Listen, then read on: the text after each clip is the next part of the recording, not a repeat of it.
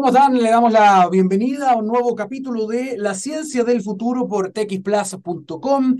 Estamos a 11 de octubre. ¿ah? ¿Cómo ha pasado el año volando? La verdad, no sé, no se ha sentido. Ya estamos pensando. A mí me decían, se, viene septiembre, vienen las fiestas patrias y ya se acabó el año. Y decía, ¿pero cómo? Y efectivamente, pasa septiembre, no das cuenta, estamos en octubre, noviembre, diciembre, se acabó el año. Una, un último trimestre que además está marcado por eh, eh, eh, un nuevo, una nueva etapa en el manejo de la pandemia. Ya no estamos usando mascarilla, bueno, en los lugares donde se puede. La recomendación es que siempre se cuide en todo caso, sobre todo cuando tenga alguna enfermedad respiratoria. La mascarilla en ese sentido puede haber llegado para quedarse y a buena hora. Pero hoy quiero comenzar este programa, este nuevo programa de la ciencia del futuro, con una reflexión respecto de un tema que no hablamos muy seguido, que la verdad es que miramos por encima del hombro o que a veces se nos olvida. Y tiene que ver con la seguridad en Internet. ¿Por qué? En las últimas semanas hemos tenido eh, varios casos, ¿no? O, o, al menos dos casos que han llamado mucho la atención. Un ataque al Estado Mayor Conjunto de parte de un grupo de ciberactivistas o hackers llamados Guacamaya, también tuvimos un ataque eh, en parte exitoso al Poder Judicial en la Corte de Apelaciones de Santiago. Y esto lamentablemente revela una situación que es muy preocupante, que es grave, que es grave y que va más allá de estos dos ataques eh, puntuales. Tiene que ver con hasta qué punto las empresas, las instituciones y las personas somos conscientes de los riesgos que hay en Internet. Somos conscientes de los ataques. Solo para que usted sepa, en el mundo cada 11 segundos hay un ataque en alguna empresa, en alguna institución o en algún gobierno. Cada 11 segundos hay un ataque contra algún blanco específico y cada 40 segundos uno de estos ataques es exitoso. La mayoría de ellos tiene que ver con un, con un malware, con una técnica que se llama ransomware, que en buen chileno estamos hablando de un virus o de un, de un eh, programa eh, malicioso, un software malicioso que lo que hace es, a través de alguna técnica, ingresar a un computador y quedar, puede quedarse como caballo de Troya escondido hasta que se activa y lo que hace es, por ejemplo, en el caso de los ransomware, es secuestrar información, es apoderarse del computador y encriptar cierta información, es hacerla, alejarla del usuario, ponerla, dejarla no disponible secuestra la información y después pide un rescate. Por lo general se pide un rescate en criptomoneda o en criptodivisa, ¿no? Así está funcionando, que es uno de los ataques más lucrativos, por lo demás, que están eh, llevando adelante ahora ya no solo eh, agrupaciones de hackers, y esto es lo más peligroso de todo. Eh, yo no sé si usted ha escuchado el concepto, pero el Internet o la Internet que nosotros ocupamos es solamente una parte muy pequeñita de todo el contenido que hay en la web. Ah, eh, bajo la Internet que nosotros conocemos hay varias capas más. Por ejemplo, no sé si lo he escuchado, está la Internet profunda, la Deep Web o la Internet oscura, que son lugares donde hay mucha más información y donde lamentablemente también, como hay menos controles, es en ese lugar donde están deambulando un montón de criminales, cibercriminales, pero también gente común y corriente, delincuentes comunes y corrientes que están buscando comprar estos servicios. Por lo tanto, hoy día estos para que se entienda, estos virus o herramientas de ataque virtual o cibernético están a la venta al mejor postor y no necesariamente son muy complejos, no necesariamente son muy caros. Están disponibles para que los pueda comprar y pueda atacar empresas, pueda atacar personas. Eso está ocurriendo, no ahora, hace muchos años en todas partes del mundo. El problema es que Chile es uno de los países que menos ha invertido en este tipo de protección, que menos ha invertido de manera proactiva. Lo que hacemos en Chile, como muchos otros países en desarrollo, es reaccionar o hablar de esto una vez que ocurre un problema. Pero lo que hacen otros países es evitarlo, generando protección a nivel tecnológico, que es a una de las capas, pero la capa más importante y la razón por la que ocurre la mayor parte de los ataques tiene que ver con mala higiene digital. Recuerde este dato, mala higiene digital.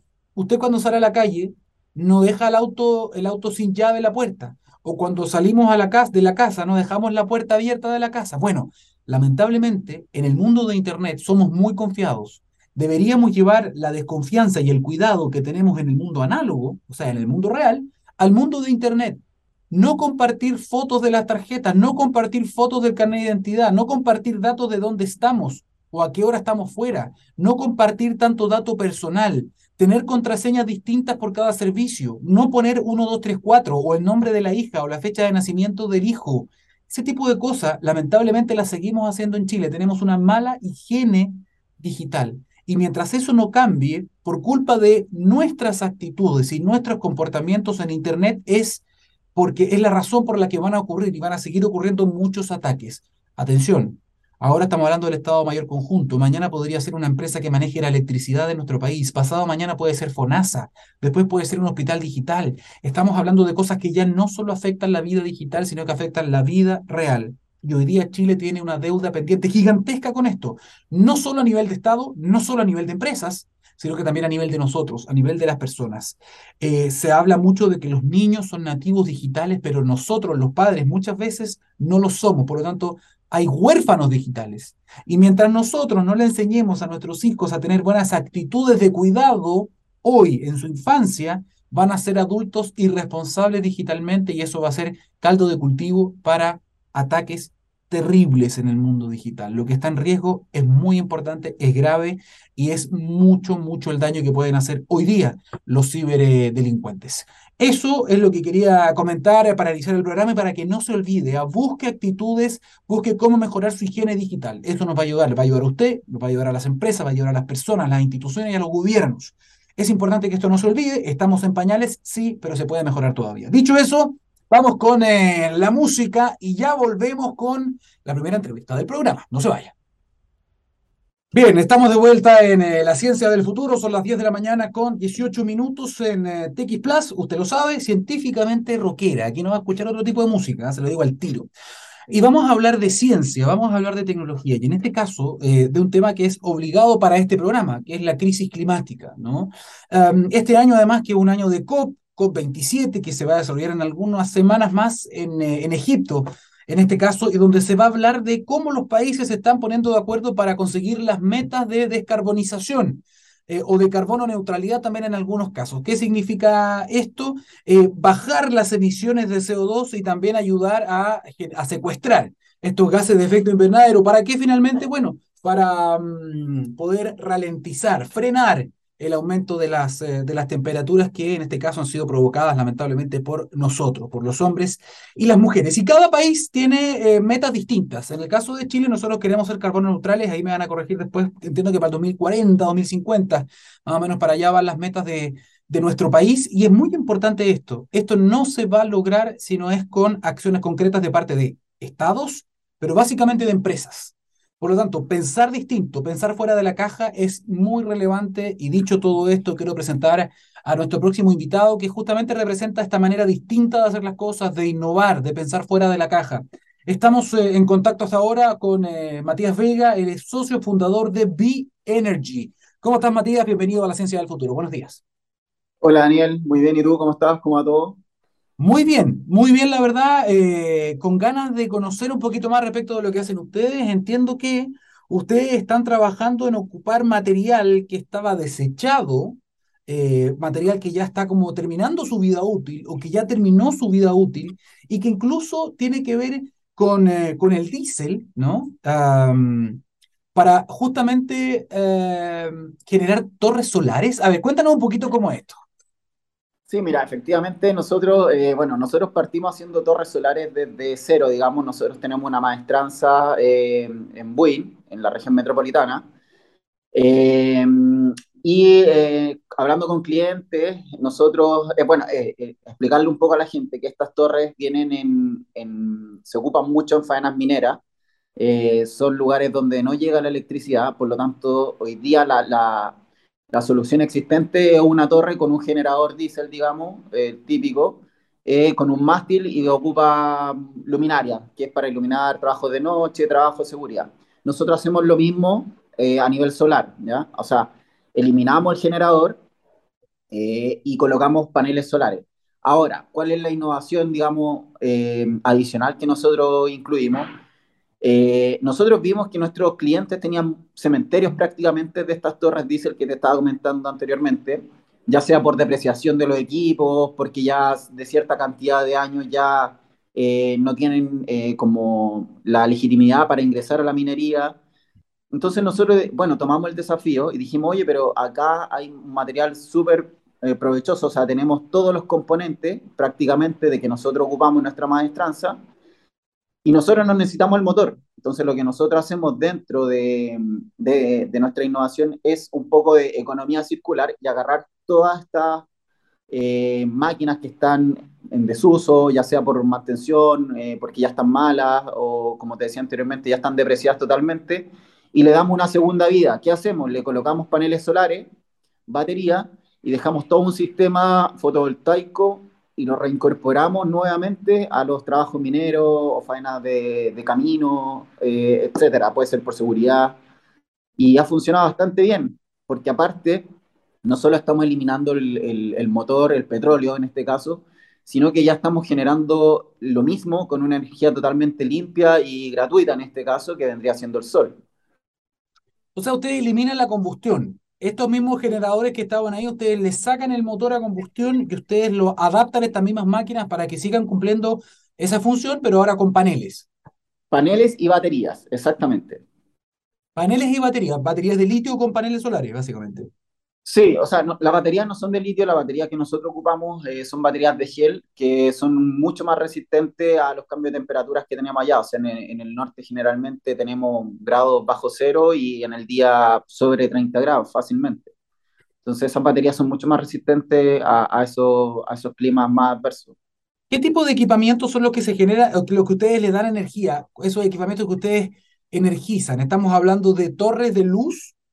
Exactamente, son torres de luz eh, que igual se pueden ver acá, bueno, en, en, todo Chile en realidad, que son para, están generalmente en los caminos, como van avanzando las faenas, eh, tienen que ir moviendo esta, digamos, por seguridad o por trabajo, porque de repente que son jornadas 24/7, eh, necesitan estar trabajando de noche, por lo tanto necesitan iluminación, y para eso eh, se ocupan esta, digamos, luminaria eh, también hoy día vienen de la mano eh, otras soluciones que vienen prácticamente con bajo consumo energético, que vendrían siendo, no sé, ponte tú, cámaras de vigilancia, torres de comunicación, eh, semáforos, eh, señalética donde el lugar es desértico. Todo esto viene pensando, de la mano. Dime. Estaba pensando, Matías, claro, porque por un lado uno decía, bueno, pero ¿por qué la batería? Bueno, es obvio, ¿no? Porque estas son torres que tienen que funcionar de noche para iluminar los caminos o de tarde-noche, cuando ya eh, no hay tanta radiación. Por lo tanto, lo que hace el panel es, es recibir, absorber esta radiación que se acumula en la batería y luego la batería es la que empieza a hacer la pega a la noche. Exactamente. En, en, definitiva, la que entrega la energía es la batería. O sea, en términos prácticos, lo, como bien dices tú, Daniel, eh, es la noche donde se, se utiliza la iluminación en este caso. Eh, eh, en, otros, en otras soluciones, por ejemplo, en la cámara de vigilancia, también funciona, pero ahí el panel a lo mejor tiene que ser un poco más grande para que me dé durante el día esté generando el panel y, y en la noche eh, poder tener la carga suficiente para poder eh, tener un sistema de resguardo 24/7. Entiendo cuál es el problema que ustedes encontraron como empresa y la solución que están entregando. Perfecto, lo entiendo perfecto cuando tú me lo cuentas de esta manera. Ahora, ¿cómo ustedes proyectan también esto? Es decir, hay un universo muy grande de estos equipos que todavía tienen que ser adaptados. ¿Cuánto han podido avanzar? Mira, este año, este año partimos eh, trabajando con Antofagasta Minerals y llevamos ya 10 de, 10 de estas soluciones.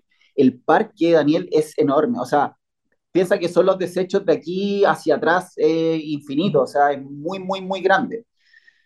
Por lo tanto, y, y, y las soluciones, como te decía anteriormente, eh, las mineras deprecian súper rápido las, las, máquinas, por un tema también obviamente que, que, nosotros entendemos por seguridad, o sea, los motores no pueden tener cierta cantidad de horas de uso.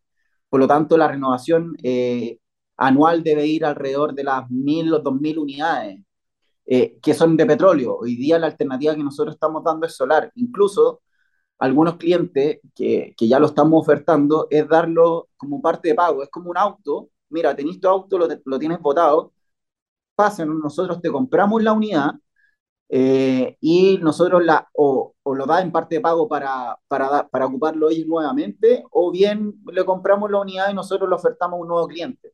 Pero la idea nuestra es sacar y, y darle una nueva vida. ¿sí? Estos materiales, eh, el fierro prácticamente, el, el, eje, el chasis que nosotros ocupamos, los mástiles, eh, tiene una vida útil larguísima, o sea, te hablo de fácilmente 50 años.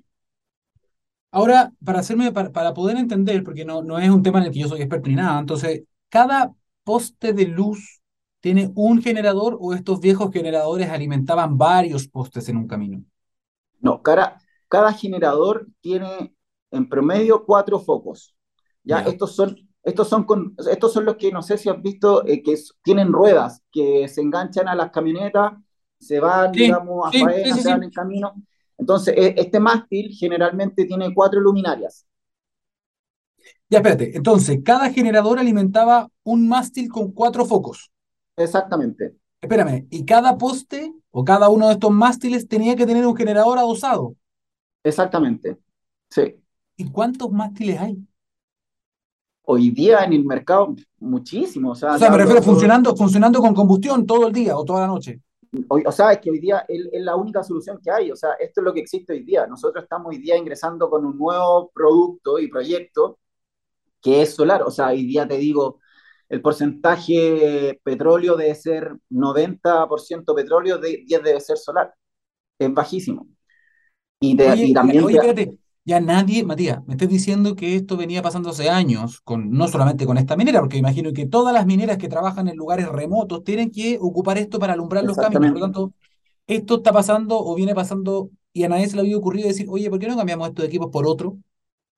Exactamente. Eso está, ese es el desafío que tenemos nosotros hoy día, como ya como publicidad y hacernos conocer. O sea, sí, sí, si te soy honesto, sí hay empresas que hoy día están, digamos, más o menos lo mismo que, que lo nuestro, pero, pero es súper poco, o sea, el, el, son súper adversos al cambio de, de, de, de, pasar de petróleo a solar, hay una desconfianza, como que se, no se atreven a algo nuevo y, y, y te digo, con los clientes que hemos trabajado, tienen un montón de beneficios. O sea, imagínate, te pongo en la situación, Daniel. La, las torres diésel están en lugares extremadamente lejos, por lo tanto, tengo que tomar un camión una vez, dos veces por semana, ir y repartir y echar petróleo nuevamente a todas estas máquinas con, con, con la, a nuestros clientes que hoy día estamos atendiendo, no solo tienen una reducción de petróleo, obviamente, te, lo, te, hablo del lado económico, eh, que, que, obviamente le interesa a la gente. Hay un costo de reducción de mantención en, al 100% prácticamente, porque el sol sale todos los días, por lo tanto la carga yo la tengo diaria. Por lo tanto, hay, una, hay un costo operativo que se reduce a cero. O sea, ya, ya no tengo que, además, contaminar con el camión que va, que lleva, con, la, con el técnico que tiene que hacerle mantenciones cada dos meses. Eh, y aparte, esto es, es, es, prácticamente libre mantención porque es un panel solar, como te decía. Y, y tú bien lo, lo, lo, dijiste, funciona con batería, o sea, no, no, no me olvido prácticamente. O sea, tenés que limpiar el panel, ¿no? Porque si sí, los paneles se llenan de polvo. Casi sí, sí, sí. Hay, hay, que, exactamente. Es solo limpiar el panel, pero también la capacidad operativa de quien limpia el panel ya no necesito un técnico o un mecánico para que vaya a hacerle la mantención, sino que puede ser la, misma, la misma persona que está haciendo la ronda de noche o, o un trabajador que está ahí, le puede pasar un, un paño. ¿Y es un no solo tiene... gran panel? Son dos paneles. El, el, en, la, en el modelo de el Recicline, que se llama nuestro, nuestra versión de, de, de volver a ingresar al, como, como economía circular, es con un panel de 550. ¿Ustedes empezaron este año? No, nosotros partimos el 2018, pero con máquinas que nosotros fabricamos desde cero. O sea, no, no estamos con el proyecto, no estábamos con el proyecto de economía circular. O sea, hoy día tenemos eh, productos que son desde cero, que los fabricamos nosotros, y dentro de la misma maestranza, este año partimos con este desafío de economía circular y sacar estas máquinas que estaban en, en desuso y la, la, ingresamos nuevamente al mercado como máquinas solares. Ahora, no nos engañemos, Matías, tú me decías recién, eh, bueno, eh, igual tenemos que mencionar este tema en La Plata, claro que sí, cuando ustedes van a vender esto al mundo real, a una empresa tú no la vayas a convencer solamente con el cuento de la sustentabilidad, que no es cuento, es real pero no, no, no, no, lo va a convencer con eso, porque lamentablemente en este mundo, y todos tomamos las decisiones en base a incentivos, y las empresas responden a incentivos económicos, perfecto. ¿Cuánto gasto, cuánto ahorro, cuál, cuál es la inversión, cuál es el retorno? O sea, mira, es importante que ustedes manejen también esos números, sin duda alguna. O sea, mira, te, te lo digo, o sea, hoy día eh, creemos que tenemos una oportunidad bastante grande, eh, porque como te decía anteriormente, ya no solo eh, ecológico, sino que sea económicamente atractivo. Por lo tanto, eh, necesitamos nuestras soluciones, nosotros le calculamos a los clientes que recuperan la inversión al, al menos en ocho meses, que es súper bueno, o sea, y, y, y, digamos, no solo están aportando eh, en lo ecológico, como te decía, sino que la vida útil también de los paneles y la batería es mucho más larga, o sea, si yo trazo una línea, un versus entre solar y diésel, la solar me dura cinco años más que la diésel. Ah, eso, eso es interesante, eso es interesante, vida útil. Cuando ustedes hacen un cambio de equipo, cuando ustedes reviven o adaptan un equipo antiguo diésel, le sacan el motor, le ponen los circuitos, le ponen la batería y el panel, ¿cuánto tiempo de vida útil tiene ese equipo funcionando? Ese, ese equipo debería al menos durar 5 o 6 años, sin ningún problema. Y después es por... pero ¿qué es lo que hay que cambiar después? La batería. Después lo, después lo único que se cambia es el banco de batería. Ahí después con el tiempo, ah, esto no tiene por qué hacerse cargo solo ustedes, pero eh, se ha pensado, no sé si en la industria, cuando ustedes se juntan, porque esto la innovación está rodeada de un ecosistema, por lo tanto en general los innovadores se van rodeando de otros innovadores, comparten ideas, expertise en conferencias, en seminarios, etc. Eso con el tiempo también va a ir generando una externalidad negativa, ¿no? Todo lo que son las baterías, todos estos elementos.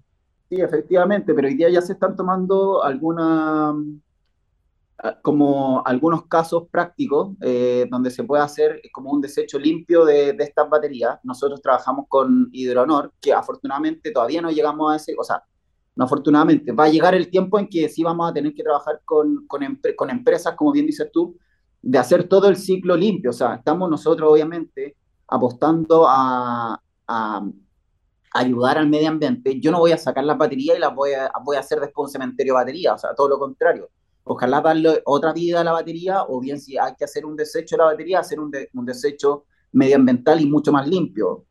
Que en, Chile sí existen empresas, o sea, se puede, y te entregan certificados, digamos, donde, donde te verifican que tú realmente hiciste, hiciste el trabajo de, de, de botar la, la, en este caso, la batería en un lugar donde correspondía y no contaminara. Y probablemente va a haber normativa después. ¿ah? Yo no sé si la ley REP va a incluir ese tipo de materiales también. Probablemente sí, no lo sé. probablemente sí? sí. yo creo que sí. Perfecto. Matías, eh, estamos llegando al final de la, entrevista, pero un dato interesante también. Eh, según al menos los cálculos que ustedes hacen de los equipos que ya han logrado renovar, además, además de los que han instalado nuevos, porque ustedes ya vienen trabajando con equipos nuevos, ahora están dándole nueva, o sea, una vida útil, una nueva vida a generadores antiguos. Eh, en total, en la suma, ¿cuánto es la cantidad eh, de mm, gases de efecto invernadero que han evitado, eh, que, se han, que se han ahorrado? ¿Existe una, una cuenta? ¿Han sacado la cuenta ustedes más o menos? Mira, no lo hemos sacado porque en, definitiva el uso de, de las máquinas es súper variable, digamos. Cada cliente, no sé si disponen, por ejemplo, si te digo de luna a viernes, de sábado a domingo, o sea, te daría un dato eh, súper, digamos, al voleo, por decirlo, eh, porque el, el, uso de cada cliente eh, es súper diferente. O sea, yo no sé si lo ocupan de luna a viernes, de, de tal hora a tal hora. Por lo Pero tanto, al menos ese... que ustedes son los primeros en generar esta economía circular con estos equipos en particular. Sí, sí, eso sí. ¿Y lo van a seguir haciendo ahora? ¿Tienen perspectiva de crecimiento del próximo año? ¿Cómo está la cosa? Sí, mira, tenemos, tenemos para, el próximo año también eh, hacer un parque de arriendo, que también eh, a lo que veníamos anteriormente eh, en, lo, en, lo, económico. Sí, hoy día nos están pidiendo harto de arriendo. El arriendo nos da la oportunidad a nosotros también para, para que la gente pruebe. O sea, el cliente pruebe, oye, mira, o prácticamente nosotros decir, toma, mira, ten, toma nuestra máquina, pruébala, testéala una semana y date cuenta de los beneficios. O sea, con una semana ya basta eh, para, que ellos, para, que ellos prueben. Eh, y Clara, efectivamente nosotros tenemos eh, una alianza hoy día, como te decía, en el norte es súper importante, y tenemos una alianza con una empresa en Antofagasta que se llama Beca, que es de Grupo Min. Con ellos hoy día estamos, bueno, ya estamos trabajando, ellos hoy día son nuestros distribuidores allá en el norte, y, y, y pretendemos estar instalados allá, o sea, dar, darle la urgencia eh, allá, que hoy día también hay algo, pasa algo bastante beneficioso para el país, Daniel, que nuestro mayor productor, que vendrían siendo las mineras, están situados en el desierto, que es donde tenemos la mayor cantidad de radiación del mundo, por lo tanto, tenemos que aprovecharla. Y, y, hoy día, afortunadamente, también hay un incentivo estatal en que se hay, exista una reducción de la huella de carbono. O sea, y las mineras son los primeros en tomarla. O sea, en, ese, en ese aspecto te soy súper honesto. Creo que sí las mineras van un, un paso un poquito más adelante en, en, eso, en esos casos, y sí están, están aceptando el desafío y están tomando eh, las alternativas verdes, por así decirlo para hacer sustentable también su negocio, porque tienen que sustentar su existencia también, se tiene que ver un poco con eso, y es cierto, ellos van bastante adelantados en eso y también, por ejemplo, lo que es la eficiencia del uso del agua, que también han hecho grandes inversiones también en aquello. Eh, Matías Vega, socio fundador de B-Energy, te pido que te quedes conmigo, vamos a la pausa, te quiero hacer unas preguntas por interno, pero antes de ir a la pausa, un dato, ¿ah? en Anglo American, ya que hablamos de innovación, la innovación está en el centro de todo lo que hacen, buscando mejores formas de extraer y procesar minerales para nuestra sociedad, usando menos agua y menos energía, con la ciencia y la tecnología como principales aliados, colaborando con las comunidades, trabajando para un medio ambiente más saludable, con estrategias para enfrentar entre todos y todas el cambio climático. Así, en Anglo American avanzan con un propósito claro, reimaginar la minería para mejorar la vida de las personas. Dicho eso, hacemos una pausa y ya estamos de vuelta. Gracias, Matías. Del futuro, son las 10 de la mañana con 42 minutos. Recuerden que estamos en sequía la sequía ya, ya, no, ya no estamos hablando de una amenaza, es una realidad la que debemos, con, la, con la que debemos convivir y también adaptarnos. El clima en el mundo cambió y nosotros, ¿cuándo vamos a cambiar? Del aporte de todos y todas depende cuidar nuestra agua y asegurar su futuro. Este tema es crucial, cada gota cuenta, es el mensaje de aguas andinas. Bien, vamos a estar hablando también ahora de transporte, vamos a estar hablando de eh, sustentabilidad también de huella de carbono, de qué es lo que se está haciendo a nivel justamente de la manera en que nos movemos, ¿no? Y cómo nos hemos acostumbrado también a depender de sistemas de transporte que tienen una huella de carbono negra, lamentablemente, em, y un área que genera más o menos cerca del 18%, cerca del 20% de las emisiones en, en, el país. Bueno, nos van a corregir si es que ese, ese, número no está bien, lo tenía aquí en la, en la memoria, para hablar respecto de este, de este tema muy importante. Estamos conectados hasta ahora con Camila Balbontín, ella es doctora en Transporte y Economía y además académica de la Facultad de Ingeniería de la Universidad Adolfo Ibáñez. Camila, bienvenida a la Ciencia del Futuro. Hola Daniel, ¿cómo estás? Buenos días. Bien, todo bien, gracias. Camila, si hay, algo que podemos quizás rescatar de la pandemia, em, entendiendo que hay cosas muy, cosas muy negativas, ¿no? Pero hay dos cosas positivas de la pandemia, al menos que se me ocurren en este momento. Una es que empujó como nunca antes los procesos de digitalización de las empresas y como otra externalidad positiva fue también eh, que las personas pudieron abrirse en masa a trabajar desde la casa, o al teletrabajo, generando una huella de carbono mucho menor en términos del uso del transporte. Em, esto de alguna manera marcó, ¿no? Eh, parte de las conversaciones, ustedes tuvieron un conversatorio la semana pasada. Sí, exactamente. El jueves pasado tuvimos un conversatorio acá en la universidad donde participó la directora del Directorio de Transporte Público Metropolitano, eh, Paola Tapia, em, un profesor, el profesor acá Eduardo Vitrán de la universidad Em, y Diego Silva del, del, DPTM también, y pudimos conversar de todas estas cosas que, se están, que están afrontando las autoridades y también desde el punto de vista académico, cómo estamos tratando de contribuir un poco a la discusión, a la, a la toma de decisiones, a las políticas públicas, a cómo podemos liderar o, o apoyar un poco un proceso más sustentable a largo plazo. Y como tú bien dices, la pandemia tuvo, bueno, impactos muy negativos, como todos sabemos. También en el transporte también hubo un impacto brutalmente negativo, que fue el hecho de que las autoridades, no solamente nacionales, sino internacionales, eh, desincentivaron el uso del transporte público por el, el, hecho del contagio y eso eh, se, se, ha visto un decrecimiento brutal que no se había visto hace muchísimos años Em, en términos del transporte público, pero como tú bien dices, también hubieron algunas consecuencias positivas que no tenemos que dejar de mirar y al revés fortalecerlas quizá en lo que nos movemos al futuro. Eh, y uno, claro, es el trabajo remoto que permitió em, que las empresas quizás cambiaran un poco los hábitos y permitió mostrar la eficiencia también que tiene para muchas personas la productividad desde la casa. No así para todos, pero para muchas personas sí eh, fue muy productivo y, las encuestas que hemos hecho también han mostrado que este trabajo remoto ha fortalecido la vida personal de las personas, el balance. Entonces, en ese sentido, podemos ver muchas cosas positivas desde el punto de vista también de la salud mental de las personas, de la salud física y eh, también desde la movilidad y la sustentabilidad a largo plazo. Basta mirar a nuestro alrededor para saber que después de la pandemia, al menos durante un tiempo, no sabemos hasta cuándo, muchas empresas van a mantener un sistema híbrido, ¿no? En muchos casos hay gente que va a poder quedarse quizás no toda la semana, pero parte importante a lo mejor del tiempo en casa, los que puedan. Por lo tanto, va a haber, van a haber muchas personas que van a ocupar menos sistemas de transporte basados en motores a combustión, lo cual es una buena noticia. Pero también es cierto que hay muchos que van a volver a sus trabajos y también ahí es donde eh, podemos poner el acento respecto de cómo podemos cambiar esta forma, porque efectivamente van a volver en algunos casos con autos particulares, porque aumentó mucho la compra de autos particulares, cierto, pero también hay muchos que van a eh, usar eh, sistemas de transporte público. El tema es, ¿cómo podemos potenciar el transporte público? Porque sigue siendo por lejos la forma más eficiente de transporte. Exacto, sí, sobre todo para viajes largos, el transporte público es lo óptimo en términos de sostenibilidad a largo plazo, como tú bien dices.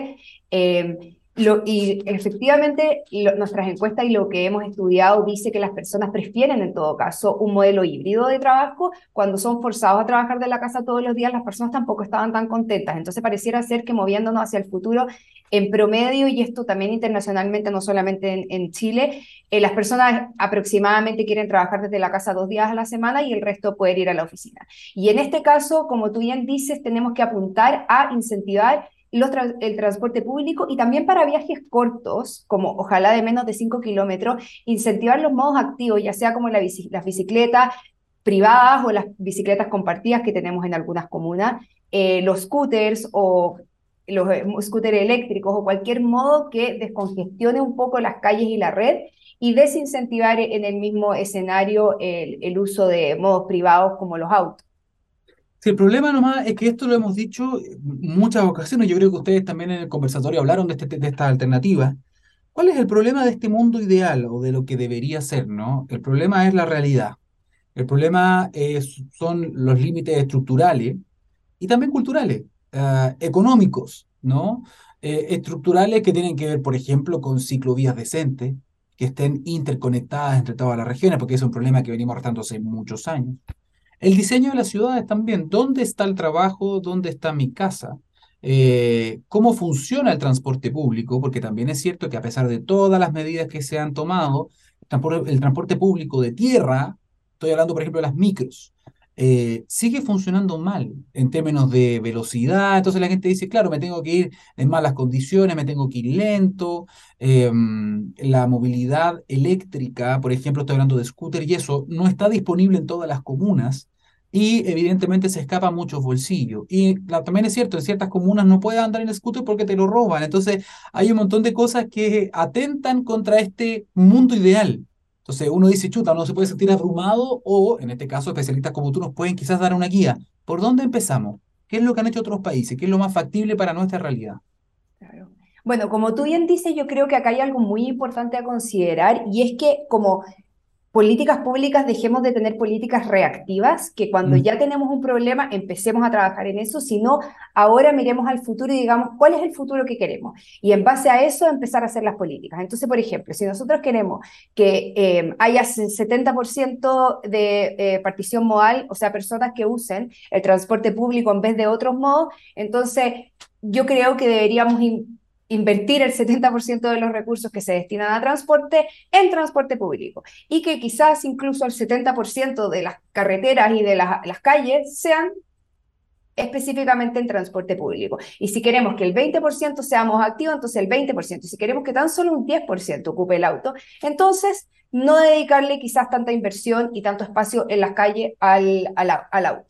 Y bueno, y viendo también desde la perspectiva de otros países, yo creo que igual Chile en ese sentido estamos avanzando, ya tenemos correderas de buses, pistas exclusivas y todo. El problema también hay algo, como tú decías antes, cultural, que quizás no se respetan tanto. Y yo creo que en ese sentido, quizás la fiscalización es muy importante, o sea, fortalecerla, porque hay en otros países del mundo que efectivamente uno si anda en la pista exclusiva, van a tener un parte, ya sea en cualquier lado.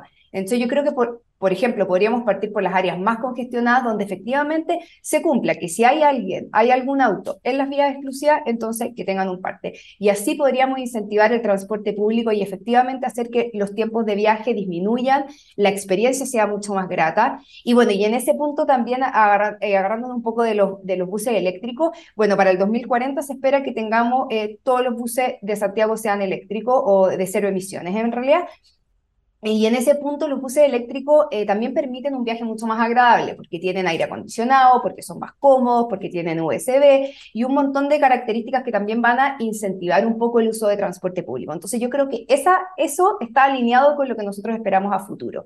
Y en ese sentido digo, las autoridades tienen que ser más proactivas decidir cuál es el futuro que nosotros estamos apuntando y en eso fortalecerlo. Y lo que estábamos hablando antes un poco de lo que la pandemia cambió, nosotros tenemos como tres tipos de accesibilidad, ¿cierto? Que sería el transporte transporte en el fondo, la proximidad espacial, que es lo que tú apuntas como cuántas distancias nos movemos, dónde vivo y dónde trabajo, y también tenemos eh, la conectividad, ¿cierto? O sea, la conectividad digital. Y la pandemia o sea, antiguamente, antes de la pandemia, yo creo el más importante era el transporte y hoy día ya no es así. La, conectividad digital aumentó mucho, mucho la importancia y en ese sentido también nosotros apuntamos a un futuro de ese tipo. Por eso se le tiene que fortalecer y quizás invertir en más conectividad digital en todas las comunas de Santiago y en todas las regiones también, que no hay que dejar de verlas. En Santiago obviamente tenemos problemas muy grandes, pero en las regiones también hay problemas de accesibilidad importantes en algunas ciudades. Entonces, en ese sentido, eh, tenemos que pensar a futuro cómo fortalecer esto y en proximidad espacial, como lo que tú dices, ahí yo creo que hay mucho que hacer y son decisiones muy difíciles porque son muy políticas, pero idealmente donde nosotros pudiéramos tener una ciudad donde la gente pudiera elegir dónde vivir y no, y no necesariamente donde uno puede pagar para vivir.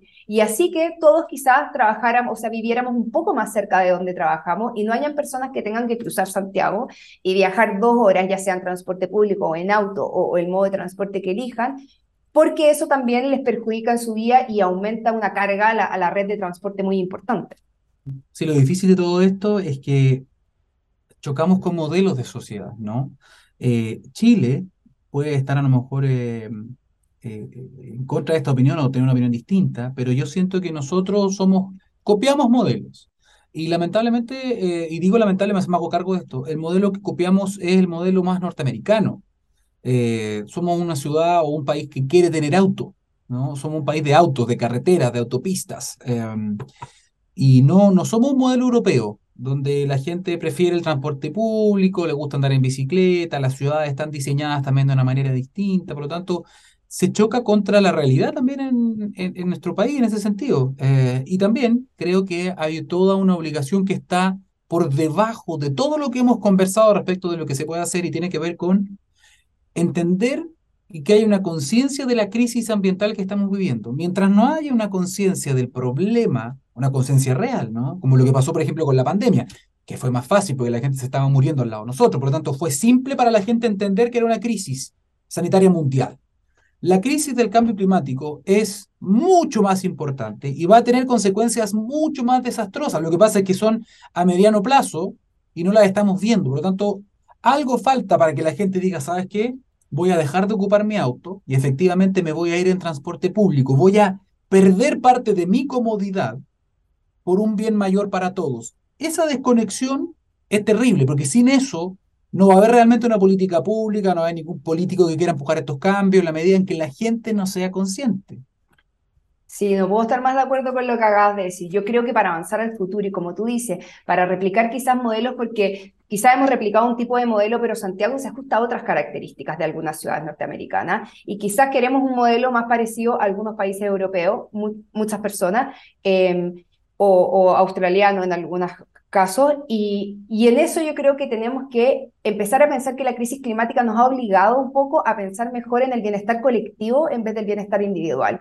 Y para eso vamos a tener que sentir un poco de incomodidad. Las personas que usan el auto, o sea, tenemos que estar dispuestos a ceder un poco las comodidades que tenemos para poder enfrentar la crisis climática como país y no solamente que las autoridades estén poniendo metas como cero emisiones al 2050, ser carbón neutral y ese tipo de cosas si la sociedad no entendemos la importancia. Yo creo que en ese espacio se están abriendo varios espacios en distintas áreas donde están empujando, estamos empujando desde el lado de transporte un poco este problema de la sostenibilidad y para eso yo creo que es muy importante, bueno, que las personas que estén escuchando y nosotros también como decir eso, o sea, y aceptarlo para nosotros mismos, tenemos que incomodarnos para poder avanzar a futuro y tenemos que aceptar que de repente no vamos a tener las mismas comodidades que hemos tenido hasta el momento si en realidad queremos enfrentar la crisis climática como corresponde en este minuto y lo, lo antes posible en el fondo.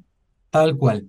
Camila Balbontín, doctora en Transporte y Economía académica de la Facultad de Ingeniería de la Universidad de Ibáñez. Gracias por venir a, conversar. Eh, son reflexiones que son importantes, que tienen que estar en el tapete para que vayan permeando la sociedad finalmente, ¿no? Muchísimas gracias, Camila. Que estés muy bien. Muchísimas gracias, Daniel. Chao, que estén bien. Cuídate. Chao. Chao. Estamos llegando al final ya de este programa, pero antes de irnos, una pregunta. ¿Has escuchado hablar de Slack? Se trata de la plataforma de mensajería de Salesforce en canales. Está basada en canales. Reúne a las personas y las herramientas de una organización, pero en un solo lugar. Esto permite que todos puedan estar alineados y productivos, logrando así el éxito en cualquier parte. Además, una de las principales ventajas de Slack es que es una plataforma que se puede adaptar a grandes empresas y también a pymes por lo que puedes personalizarla fácilmente de acuerdo a la forma en que funciona tu negocio. Conoce más de Slack y todas las otras soluciones de Salesforce en sfdc.co slash Chile. Dicho todo esto, hemos llegado al final de este programa. Nos encontramos este jueves a las 10 de la mañana. Siga la sintonía de texplus.com. Que esté muy bien. Chao, chao.